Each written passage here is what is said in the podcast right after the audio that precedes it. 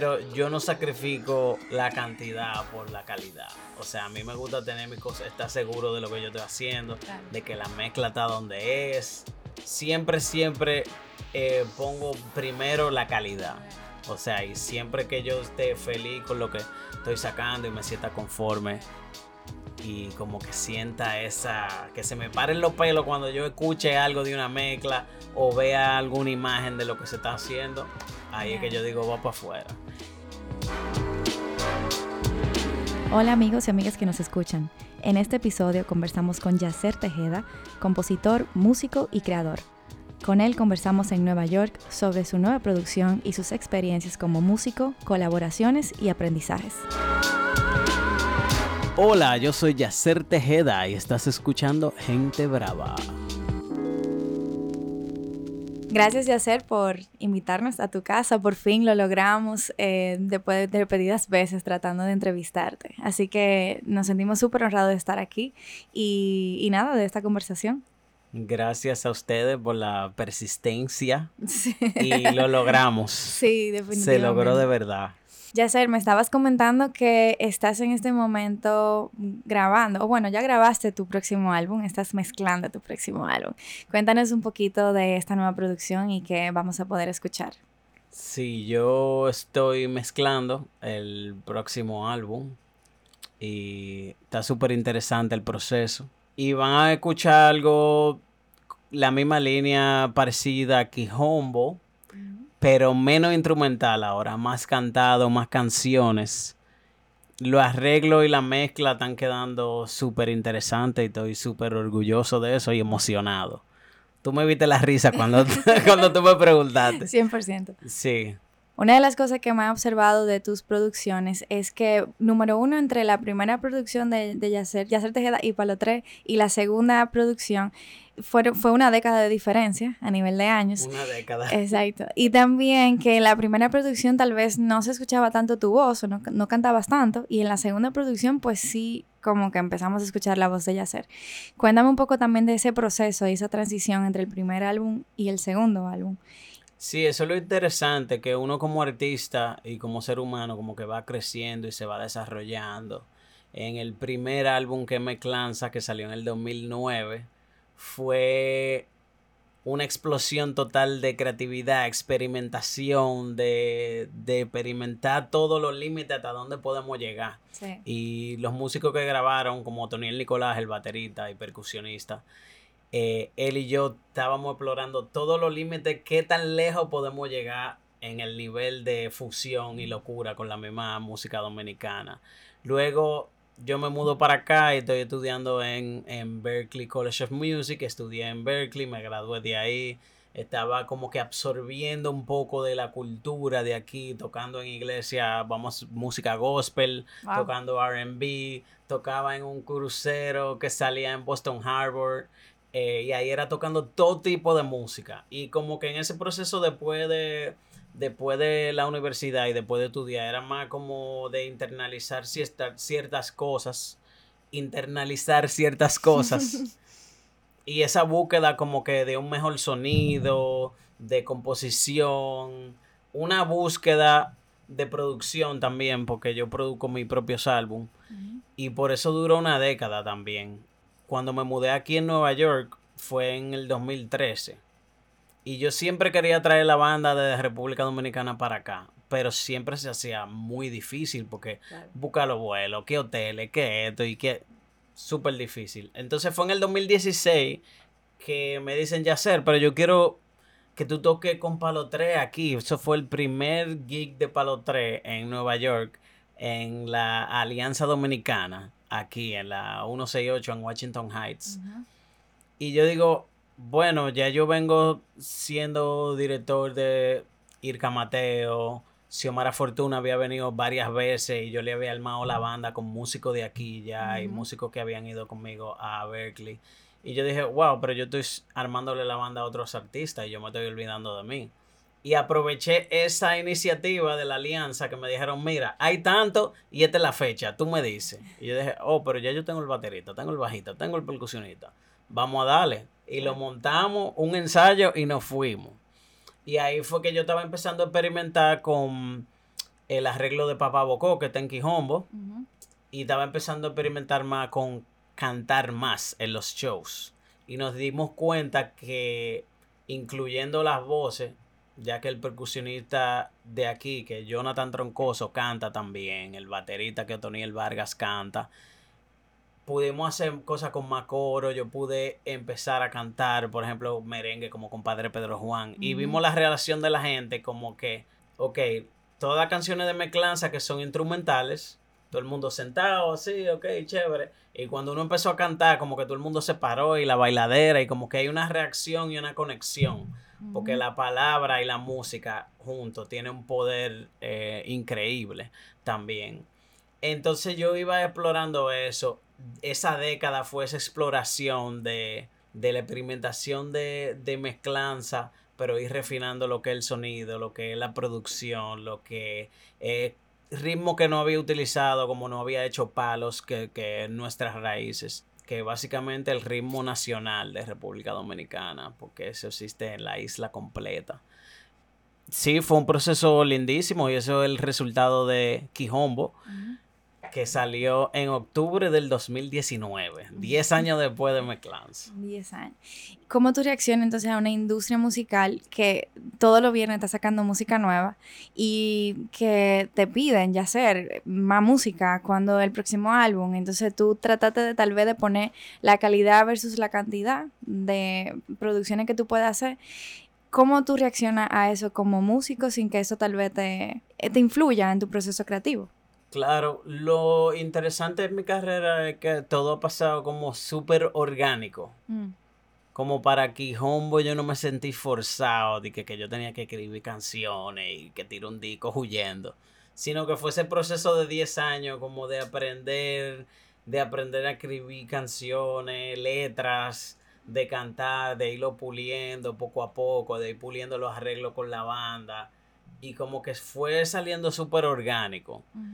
Y como dije ahorita, uno va evolucionando y uno va creciendo. Yo creo como que ahora, si yo puedo como que sacar canciones o componer un poco más rápido, pero yo no sacrifico la cantidad por la calidad. O sea, a mí me gusta tener mi cosa, estar seguro de lo que yo estoy haciendo, de que la mezcla está donde es. Siempre, siempre eh, pongo primero la calidad. O sea, y siempre que yo esté feliz con lo que estoy sacando y me sienta conforme y como que sienta esa, que se me paren los pelos cuando yo escuche algo de una mezcla o vea alguna imagen de lo que se está haciendo, ahí es que yo digo, va para afuera. ¿Qué opinión tienes sobre la industria de la música urbana que, si bien es cierto que se han autogestionado, que creo que es magnífico, está el otro lado de la moneda donde hay músicos como tú que tal vez no están produciendo tanto, tan rápido como esa otra cara. Me gustaría saber como tú como músico qué opinas sobre, sobre ese, ese fenómeno. Primero, ¿a qué tú le llamas música urbana? Buena pregunta. en este caso estoy hablando sobre dembow, sobre reggaetón. Ok.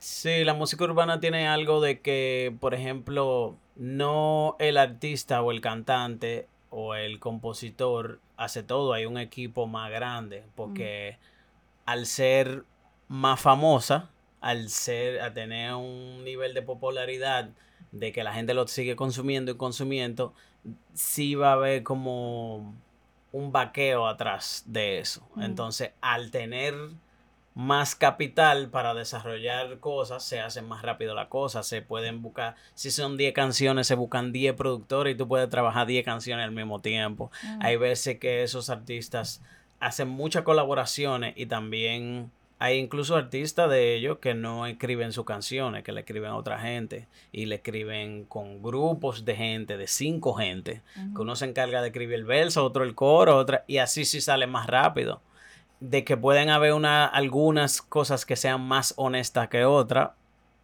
eso depende del gusto de cada quien, tú ves, y depende de la profundidad que cada quien está buscando al ser oyente o cada quien quiere expresar a ser el artista, ¿entiendes? Cada género tiene lo suyo, cada género tiene lo suyo y está bien. y yo como que no le cojo no le paro mucho a eso de que depresión, de que, que hay que sacar algo, hay que sacar algo. Como you cannot rush art, como que mm. tú no puedes apresurar el arte. Entonces, ahí es que tú ves a veces que artistas se apresuran y sacan cosas, o sea, artista independiente, y sacan música que a veces tú dices, wow, pero como que la mezcla, la voz quedó más bajita, pero ¿y qué pasó aquí? Y eso es por eso, por el juidero. Entonces yo no me dejo presionar, incluso en las redes sociales, yo hasta cojo mi break de par de días, y así, porque es que uno tiene que vivir y respirar, tú no te puedes llevar de ese de esa carrera que hay, de que de consumir y consumir, porque igual como la comida, la música es parecida. Tú tienes el fast food, que tú tienes las papitas que son igualitas, que te la cortan exactamente igual, te la fríen exactamente igual, con el nivel de sal igualito. Y el hamburger y eso, como tú tienes ya algo más elaborado, que tienen que durar 10 horas sazonándolo, 10 horas ahí en, un sartén. ¿Tú me entiendes? Como que tiene ese parecido. Y ahí es donde yo veo que puede haber una diferencia en trascendencia musical. De que ese fast food te resolvió este año, pero el año que viene ya tú dices, mm, no me gusta mucho. Pero el otro que duró más tiempo desarrollándolo, cocinándolo, sazonándolo, probando, diciendo, espérate, le falta un ching aquí, papá, no, ver. como, como los escultores que también se toman su, su tiempo en escultir cualquier eh, pieza. Eh, para mí yo lo veo así. Eso está genial. Yo nunca lo había pensado de esa forma. Y también ninguno de los dos tipos de comida es mejor que el otro. Es una cuestión de gusto al final del día también. Sí, en comida sí, hay uno que es más saludable que otro. pero vaya, pero en música ya para el gusto se hicieron los colores, ¿tú me entiendes? Estás escuchando Gente Brava.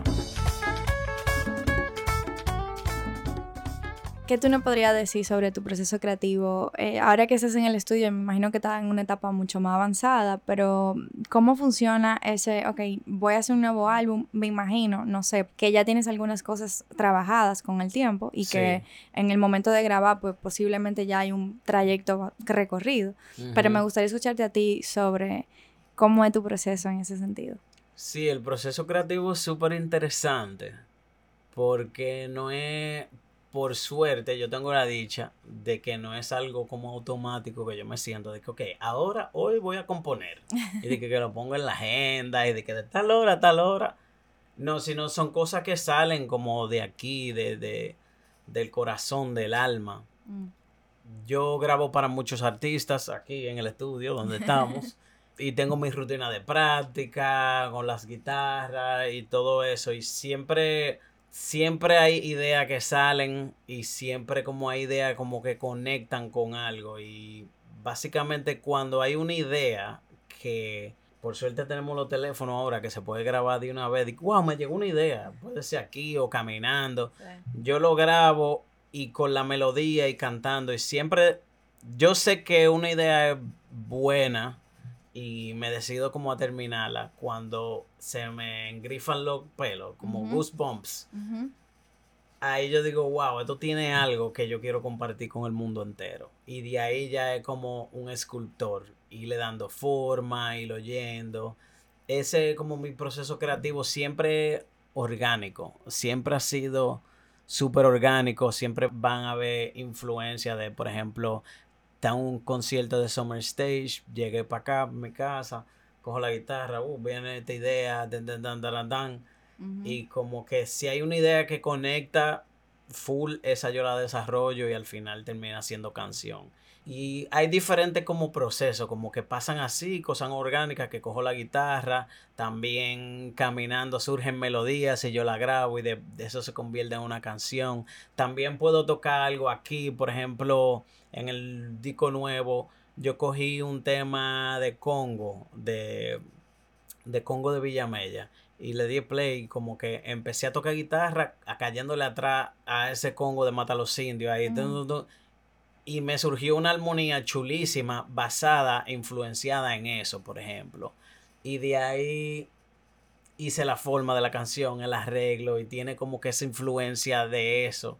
En esa canción específica tengo una sorpresa de un invitado, sorpresa, vayas. vayas. Y él y yo escribimos esa canción juntos durante el 2020, como que e, ese también fue mi proceso de, de ir puliéndome más en la parte de songwriting, de escribir canciones. En este disco tú puedes ver como que hay más letras, hay más composiciones y letras de mi autoría, por ejemplo.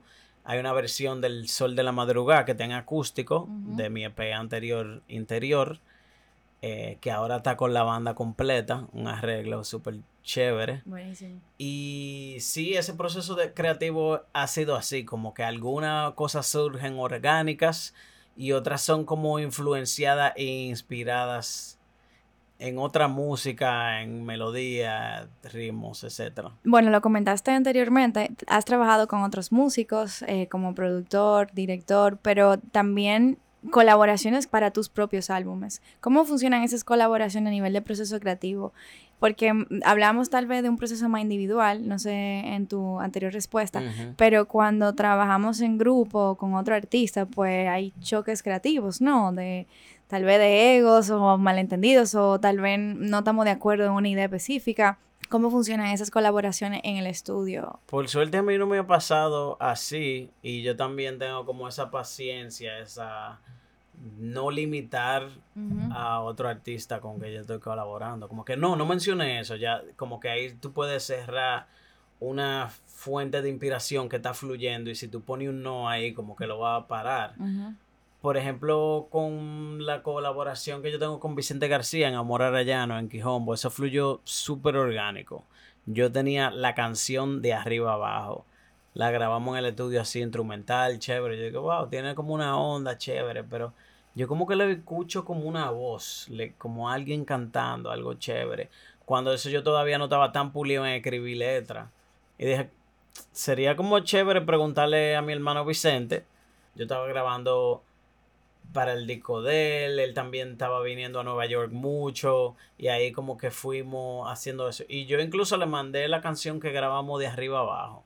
Y él me dijo, wow, esto está increíble, yo me voy a sentar, voy a fundir aquí, le voy a escribir letras, ta, ta, ta. Me mandó un par de ideas, yo dije, loco, está perísimo. Y al final la terminamos en el estudio, fue. Y yo le dije, loco, dale para allá. Eso no fue de que, que no, que aquí dale. Y al final fue ese resultado. Y eso fue una. Fluyó súper orgánico. Ahí no hubo de que, que, no, que yo te dije que. No, no, no. Claro, Ahí eso fluyó increíble. Como que mandado así.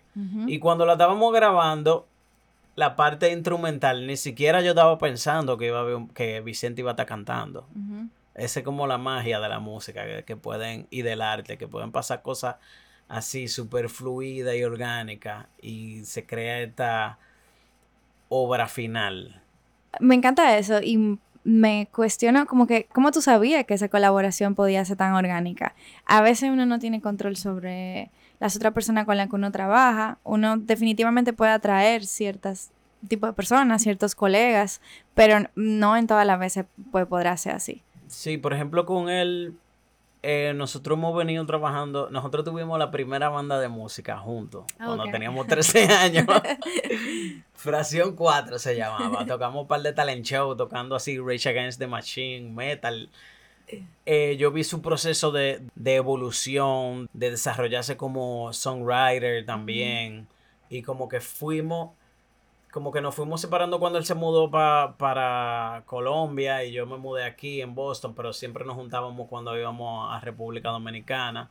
Cuando yo hice el lanzamiento de Mezclanza, entre esos años, un poco antes también, yo estaba yendo mucho al campo a investigar y también Vicente también, entonces como que nos juntábamos ahí y así jangueando y aprendiendo ahí en Villamella con Cundengo, con Casimiro Minier, con en Mata los Indios, viendo y empapándonos un poco más de la cultura nuestra, que lamentablemente es un poquito marginada, un poquito marginada. Ahí como que compartíamos muchas cosas. Él iba a entender como que 100%, como que, ah, mírate un Congo lento. Y fue de la idea de la letra, que es una letra increíble. bellísima, bellísima, sí. No sé, esa es la magia que tiene la música y de saber con quién tú colaboras. Tú fue ese resultado de esa pieza y obra tan bella. Hay algo que te quería preguntar de tu propio proceso. Tú primero dijiste que estás experimentando mucho más con la parte de escribir canciones y que también es un asunto de que te llegan en, en un momento específico, caminando lo que sea. ¿Hay como algún ritual o alguna rutina que hagas en tu día a día que te permite tal vez conectarte más con ese con eso que te puede llegar en algún momento específico. Básicamente en este proceso de aprender a escribir canciones, yo estaba leyendo un libro que era de songwriting y ahí decía, levántate un chisme temprano de, de lo que tú te levantas y acabado de levantar, escribe por 10 minutos sin parar. Wow. Y eso era un ejercicio que se llamaba Object Writing, que era de cualquier objeto. De, ok, yo elijo esa guitarra, que esa guitarra la hizo Cundengo, de Villamella, y, de ahí yo puedo hacer 10 minutos sin parar, y eso despierta a un escritor que tú tienes en ti. Ese es un ejercicio que yo hice para poder como desarrollar la parte de songwriting. Y todavía yo me siento que estoy en pañales ahí, que poco a poco, Y eso es una, para la parte de letra. Y aparte de leer, y como que ver diferentes poetas y poesía. Y para la parte de música yo siempre estoy tocando, o sea, siempre estoy grabando aquí en el estudio para otros artistas y grabando para mí. Y siempre salen muchísimas, muchísimas ideas. Como que no hay un ritual específico. Siempre, a cualquier hora siempre me han salido ideas diferente. Ya sea que yo conecte un pedal que estoy probando y digo, mira, pero esto suena cool con esto, así, y ya salió algo ahí. Como que ya yo aprovecho, ya yo como que sé cuando, que, cuando hay algo que salió que es interesante, que se puede grabar y después de ahí seguirlo desarrollando. Vamos al inicio de tu vida eh, como músico, ¿verdad? Como compositor. ¿Cuál fue el momento tal vez de tu infancia o de adolescencia que dijiste, ok, no, yo estoy conectado con la música y todo lo que yo quiero hacer? Sí, yo empecé a tocar guitarra cuando tenía 11 años. Ya. Entonces, yo y mi hermano empezamos a ver en TV como entre los 10, 11. yo veía muchísimo en TV también. En TV nos cambió la vida. Totalmente. O sea, cuando decía el MTV de aquí americano y el, y el latino también. Entonces yo me acuerdo como ayer viendo televisión en, en la habitación de mi papá y mi mamá, porque esa era la única televisión que había. Con cable. Con cable, exacto. Claro. Me gustaba mucho Green Day, pero por ejemplo Guns N' Roses, cuando yo vi Slash y vi el primer, por primera vez el video de November Rain y vi ese solo de guitarra, yo dije, no, yo quiero eso. Yo quiero esa guitarrita. Y le dije a mi mamá, mi mamá creía que yo estaba relajando al principio. Yo, mami, que de verdad, vamos a comprar una, que, que de verdad duramos. Yo duré un par de veces dando muela. Y ahí como que apareció una guitarrita chiquitica. Y yo empecé como que a aprender. Había como una tienda de música cerca de mi casa en Gasway. Y compré un libro y empecé, ah, acorde, ah, acorde. Ok, bram, bram, bram, bram.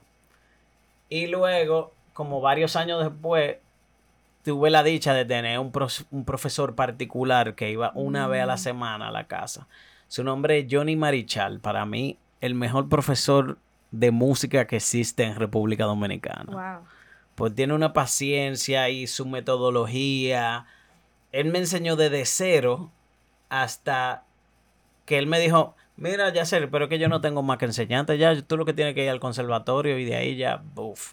Y cuando él me dijo, oh, conservatorio, déjame yo ver. Y vi, apliqué y entré al conservatorio ya en el último año de bachillerato, en cuarto de bachillerato. Yo no vengo de una familia de músicos pero vengo de una familia que sí aprecia la música y el arte mucho. Mi papá aprecia mucho la música y siempre, incluso trabaja y trabajaba desde que yo tenía uso de razón en radio. Cuando yo estaba chiquitico, lo esperábamos que llegara a la casa y era escuchando la, su programa. Y ahí él ponía música cubana, Silvio, Pablo Milanés, también The Beatles. Me acuerdo un programa que lo escuchaba los domingos, que era de música de los 60 y 70 de, aquí, americana. Y como que eso se inyectó en la sangre de nosotros también. Mi abuelo, de parte de padre, cantaba bolero eh, de estilo Gardel. Sí. Y mi tío, que es Ramón, él toca un poquito de guitarra, pero escribe más. Sí. y es poeta. Sí, sí, sí. Increíble. Sí. Eh, de ahí fue que surgió la primera vez que yo dije yo quiero guitarra. Me desarrollé con Johnny Marichal y después fue el conservatorio. Eso fue. Y ayudó que mi hermano también y yo estábamos metidos en la música y en ese entonces era bien bonito porque uno tenía cassette, grababa en cassette, también uno se, se daba de que yo te voy a apretar el CD de Weather Report y tú me apretas el de Pan Metini y yo duro una semana con eso, pero es sacándole el jugo a, esos CD, no de que de que, un ching. Entonces como que eso ayudó y como que amistades, mejores amigos del colegio estaban en eso también. y con ellos fue que yo hice la primera banda que estaba Vicente cantando. Wow. ¿Cambiarías algo de ese camino? No, nada. Bueno, hay algo que yo como que me lamento a veces. Cuando yo tenía ocho años, mi hermana estaba cogiendo clases de piano y flauta en el mm. Elila, Mena, que vivíamos cerca de ahí. Cuando eso estaba en la Rosa Duerde con César Nicolás Penson. Y yo a los ocho años fui y dije, yo quiero aprender a tocar piano. Y me dijeron, no, tú estás muy tú estás muy niño. Yo, pero entonces. no, tiene que esperar los 11, una vez así. Después que yo llegué, ya yo estaba en rock and roll, yo no quería piano, ¿no? Claro, Yo estaba en distortion, era. Viendo en TV ya Claro, ya. Eso es lo único, pero no, como que no tiene que ver conmigo, pero es algo como que el sistema en esa época estaba como que no, tú eres muy niño, tú no puedes entrar y como que yo digo, wow, si yo hubiera aprendido a tocar piano en ese entonces fuera otro nivel. Pero las cosas pasan por algo, yo creo así. Estás escuchando Gente Brava. Yacer eh, dice una frase por ahí, nadie es profeta en su tierra. ¿Qué tan cierto te parece eso? Esa es la primera pregunta. Y la segunda pregunta, ¿cuáles han sido para ti los retos eh, de ser dominicano y también hacer música, verdad? De ritmos tradicionales, música dominicana, desde aquí y no viviendo tal vez en República Dominicana? Vamos por parte, ¿no? ¿Verdad? Sí, por eso te la dividí, porque... Nadie profeta en su tierra. Bueno, eso es verdad. Mm. Sí, es que lamentablemente es así y lamentablemente en nuestro país no hay como que un sistema que refuerce eso para artistas, por ejemplo, mm. para artistas en general, que, que se puede organizar algo como que, ok, este grupo de artistas pueden hacer cosas en la capital, pero también llevarlo a Santiago y que haya un intercambio, también hacer intercambio con Haití, que Haití tiene eh, un rango cultural y artístico increíble también. Como que todo se queda en una burbuja y eso llega un punto que tú te quedas como en lo mismo y si quiere pasar del techo no puede pasar porque te, hay una limitante. Entonces por eso es que uno viene para acá que tiene como todas las otras oportunidades y no te ponen esa limitante y tú que tienes visión y sabe a dónde tú quieres llegar y a dónde ir, como que el camino se puede trazar un poco más fácil. Y creo que es correcto lo que, lo que tú dices. Pero me imagino, y ahí venía la segunda pregunta, que eso viene con muchísimos retos también. Tiene más ventajas que retos. Mm. Porque, por ejemplo, cuando yo armé el grupo aquí en Nueva York, fue increíble porque aquí hay una diáspora en New York de dominicanos que de verdad apoyan que dices, wow, o sea, que de verdad apoyan su cultura, su nacionalidad. Eh, y también como es de la meca, como del mundo, como la capital del mundo. Mm. Eh, tuve gente de otras culturas que de verdad están interesados en nuestra cultura y en la música dominicana. Y es súper lindo, ha sido súper lindo. Los retos al principio sí, cuando yo estaba estudiando en Berkeley, habían retos súper difíciles, por ejemplo. Yo me mudé un enero del 2008, en pleno frío, en Boston, que hace un friazo. Yo el segundo mes estaba, ¡Mami! uno tuve cocinándose uno mismo, lavándose la ropa, eso, buscando como que uno va a hace diferentes trabajos, trabajando en la universidad, etcétera, etcétera. Pero es, bien bonito eso porque también ayuda como a la parte del desarrollo personal de uno también. Y eso mismo influye a la música también. Eso ha sido como, como que los retos que me puedo acordar. yo he sido dichoso de que desde que salí de la universidad y estando en la universidad como que tenía trabajo en la universidad y fuera tocando de todo, tocando boda, tocando en, un crucero, después aquí tocando en la comunidad dominicana en Wanchitnock Heights. Yo tocaba de martes a domingo ese año que yo me mudé. De ahí conocí a los músicos que tocaban con Prince Royce y como que en ese año resultó como que en el octavo mes que yo estaba haciendo ese gig había como un espacio del director musical, que era director musical y guitarrista, Tony Rijos, que él se iba a tocar a otro grupo y dejó ese espacio. Y ya que yo estaba tocando con ellos, me dijeron, ya sé, pero tú quieres. Y yo, pero claro. Entonces hice esa gira de Prince Royce 2014 al 2015. Luego le hice un disco en inglés y como que la banda que eran de nueve se convirtió en cuatro músicos y ahí yo quedé afuera. Pero ahí fue como que, ok, a mí me gustan los retos. Ok, ya, no tengo, no tengo ese trabajo que yo puedo hacer aquí. Y es súper interesante porque cuando yo me mudé para Nueva York, yo y un mejor amigo mío puertorriqueño, saxofonista, Mario Castro, tocábamos en el tren, normal. Wow. Y eso como que algo también que te da fogueo, de aprenderte canciones, de conectar con la gente. Eh, y como que yo siempre he estado abierto a esos retos, ¿tú me entiendes? Y como que esos retos te van construyendo una fundación de que si tú tienes una visión clara, que era lo que decía ahorita, aquí, afortunadamente tú vas viendo que zapata, ya yo hice la zapata, viene el primer piso, ya yo hice el primer piso, viene el segundo y como que tú puedes ir subiendo si tú sabes a dónde tú quieres ir. Y como que tiene como esa oportunidad de vivir en Boston y ir a Berkeley fue algo mágico e increíble porque conocí músicos y personas que son increíbles, que yo la considero parte como si fueran familia mía. Y en cada estado que yo estoy, que sé que alguno de ellos está, nosotros nos juntamos. Y aquí hay mucho en Nueva York, en LA y en Miami también. Como que es una familia que se crea que es bien bonita. Em, pero esos fueron como los retos. Y sí, a mí siempre me ha gustado esos retos. Sí, eres amante de los retos, básicamente. ¿Qué mensaje le darías a los músicos que, que bueno, que, que, son jóvenes y que quieren como lanzarse, tal vez no están viendo muy bien la salida hacia como por dónde, por dónde quiero empezar eh, o por dónde puedo empezar, por dónde, tú sabes, qué consejo le darías a ellos. Eh, y también como a los que viven aquí, que seguro hay un porcentaje de escuchas aquí en Estados Unidos, o sea, que, que, quién sabe que si nos está escuchando alguien que también quiere incursionar en la música desde Estados Unidos. Claro, que no tengan miedo de como de seguir sus instintos y de seguir como el sonido que tienen en la cabeza de también como prepararse lo más que se puedan, mm. como, como músico, como persona también, prepararse lo más que se pueda, tratar de estudiar lo más que se pueda. Ahora tenemos la dicha de que hay información en todos los lados, de que, de que hay gente que son que son accesibles también y diferentes programas que se puedan hacer online, por ejemplo. Esa es una base muy importante, la preparación, porque tú puedes decir, yo me quiero lanzar, pero nada más se hace esto y e-, este rango de cosas. Sí, tú puedes darle, pero la, la preparación es muy importante y también como que no tener miedo como a eso que tú tienes en la cabeza y eso que tú quieres decir y eso que tú tienes que expresar.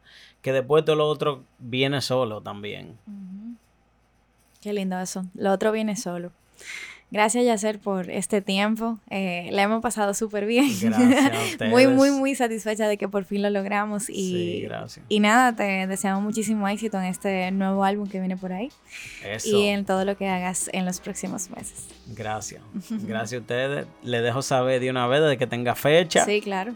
De salida. Y lo ponemos ahí. Claro que sí. Gracias. Vaya.